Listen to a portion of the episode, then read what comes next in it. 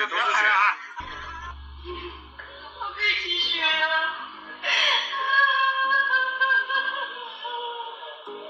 他就拿一把刀出来，就对着我弟弟。欢迎来到热点汤叨叨，我是提汤。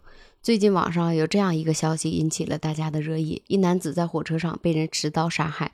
根据《新京报》五月七号的报道，网传的五月四日晚上 K 三五列车上一男子被人持刀杀害这件事情属实，凶手有案底。一位警方的知情人员告诉《新京报》的记者说，凶手今年三十五岁，是重庆人，在二零一四年和二零一七年的时候两次持刀伤人，在二零一零年和二零一一年曾两次被强制戒毒。根据五月八号《新京报》的报道，广州铁路公安局衡阳公安处宣传教育室的工作人员告诉记者，嫌疑人目前已经被。被刑拘，案件正在进一步的调查中。广铁集团及相关部门正与家属进行善后的处理。根据一名自称受害者家属的网友发文。说，在五月四号的时候，其表弟和姑姑乘坐的 K 四三五次列车从株洲出发，一名乘客从衡阳站上车，携带了一把十八公分以上长度的刀具，仅在上车十多分钟之后就杀害了其表弟。他还说，表弟死前曾经抢过刀压在肚子下面，为了防止他伤害其他人。在网传的视频中，疑似遇害者的母亲痛苦地质问说：“这么长的一把刀，你们怎么可以让他随意带上车的？”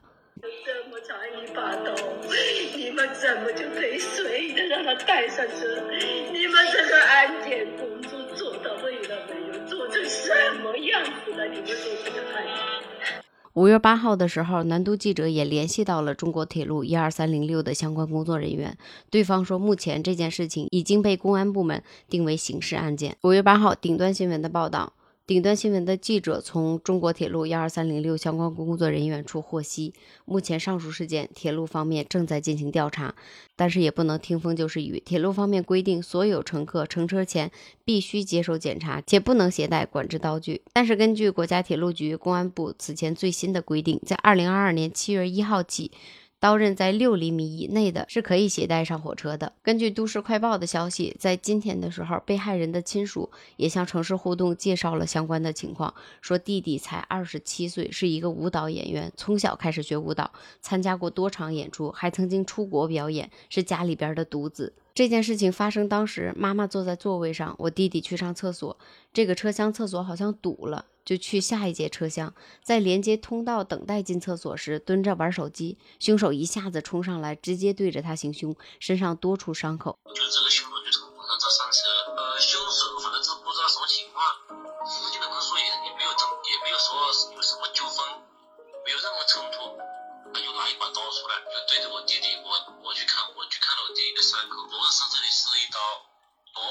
后面这个地方也是一刀，然后手上还有很多刀数。就在我弟弟死之前，就把匕首就抢过来了，一直是压在肚子下面，凶手就没有刀气了，又准备逃跑，一直在把车门里面逃跑，也没逃过，逃不出去。根据媒体的报道，死者的家属说，死者与凶手并不认识，也没有冲突。行凶的刀有十八厘米，死者生前最后一刻还把刀抢过来压在肚子下面。犯罪嫌疑人见手上没了刀，就想扒开列车的玻璃逃跑，但是没有逃跑成，被当场抓住了。后来有医务人员赶到，却忘记带了医药箱的钥匙，又回去返回再拿钥匙。澎湃新闻发了一段被害者母亲的视频。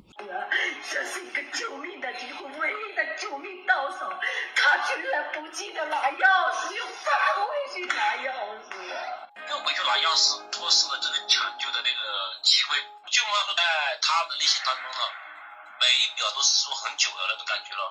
他说很久没人说二十分钟都没人来救他，不管是乘客还是列车员都没有人来。第一点，刀怎么可以上车？第二点就是，既然十到五十、十到二十分没人来呀，肯定是必须要严惩这件事情。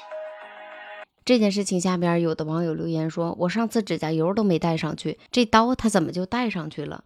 也有的说，我刮眉刀和眉夹都被车站没收过，为什么能把一把刀带上去？还有的说，工人刮腻子的铲子都不能带，现在都可以带刀了吗？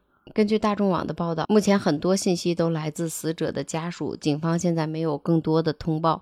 根据案发现场的情况，还不能完全确定，但是根据目前的信息，至少有三个疑问有待解答。到底是安检走过场，还是存在其他漏洞？第二点就是列车的乘警和相关工作人员在案发后多久到达的现场，是否有亲属所言的工作人员忘了拿急救箱钥匙又返回去取的情况。第三点就是是否如死者的家属所说，在死者生前最后一刻还在夺刀，为防止更多的伤害。如果属实的话，那死者不仅是不幸的遇害者，也是现场其他乘客的保护者。通过五月八号南京都市报的报道显示，目前这件事情已经被公安部门列为刑事案件，由公安部门处理。同时，广州地铁的相关工作人员也告诉南都记者，该案正在侦查当中。这件案件现在正在进一步的调查当中，我们一起来等候一下后期的结果。我们接下来先聊一下，什么东西是可以带上火车、带上高铁的，什么东西是不可以携带的，什么东西是需要限量携带的。咱们先来聊一下过年时候带的年货类的海鲜。比如鱼虾蟹贝，还有一些软体类的水产动物是可以携带的，但是要注意封闭箱体包装的，可以携带，妥善保管。还有肉蛋禽类，在密封包装的情况下也是可以携带的。腊肠火腿可以携带，但是一定要妥善保管。鲜花绿植是可以携带的，烟花爆竹是禁止携带的。白酒包装密封完好的，标志清晰的可以携带，但是不能超过三千毫升。散装的酒类是不能通过安检上车的。对于随身携带的物品，充电宝单件容量不得超过二点七万毫安时，含百分之七十五的酒精消毒纸巾是可以携带的。新冠抗原的检测试剂盒是可以携带的。花露水、香水、凝胶非自喷压力容器，单瓶不超过一百毫升，每种限带一件儿。发胶摩丝防晒喷雾自喷压力容器，单瓶不超过一百五十毫升，每种限带一件，累计不超过六百毫升。指甲油去光剂累计不超过五十毫升。普通打火机不超过两个，安全火柴不超过两小盒，电动轮椅供残疾人士使用，可以携带。导盲犬持证上岗，袋装医用氧气供病人吸氧，可以携带。禁止携带可以托运的物品有菜刀、水果刀、剪刀、美工刀等刀具，刀刃长度超过六十毫米，禁止随身携带，可以托运。棍棒、棒球、桌球杆。曲棍球杆等钝器禁止随身携带，可以托运；斧头、焊枪、锤子、铁锹、锯等工具农具禁止随身携带，可以托运；弓箭、弹弓、飞镖、消防灭火枪等禁止随身携带，可以托运；小型活体动物禁止随身携带，可以托运。禁止携带、禁止托运的东西有酒精，严禁携带和托运；汽油、煤油、松香油禁止携带和托运。蓄电池、电动车电池、汽车电瓶禁止携带和托运。在我们以后的出行当中，这些东西一定要注意，什么东西是可以带的，什么东西是不可以带的。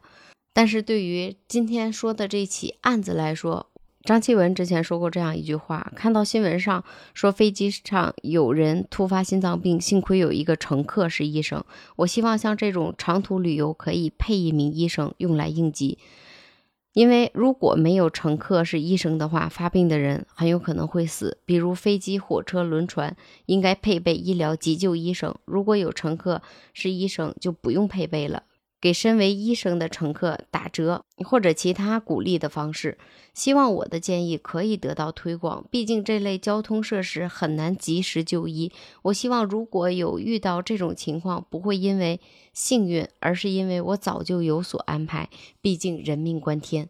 对于今天我们聊的这件事情，你怎么看？欢迎评论区里边留言。我是 T 糖，我们下次再见，拜拜。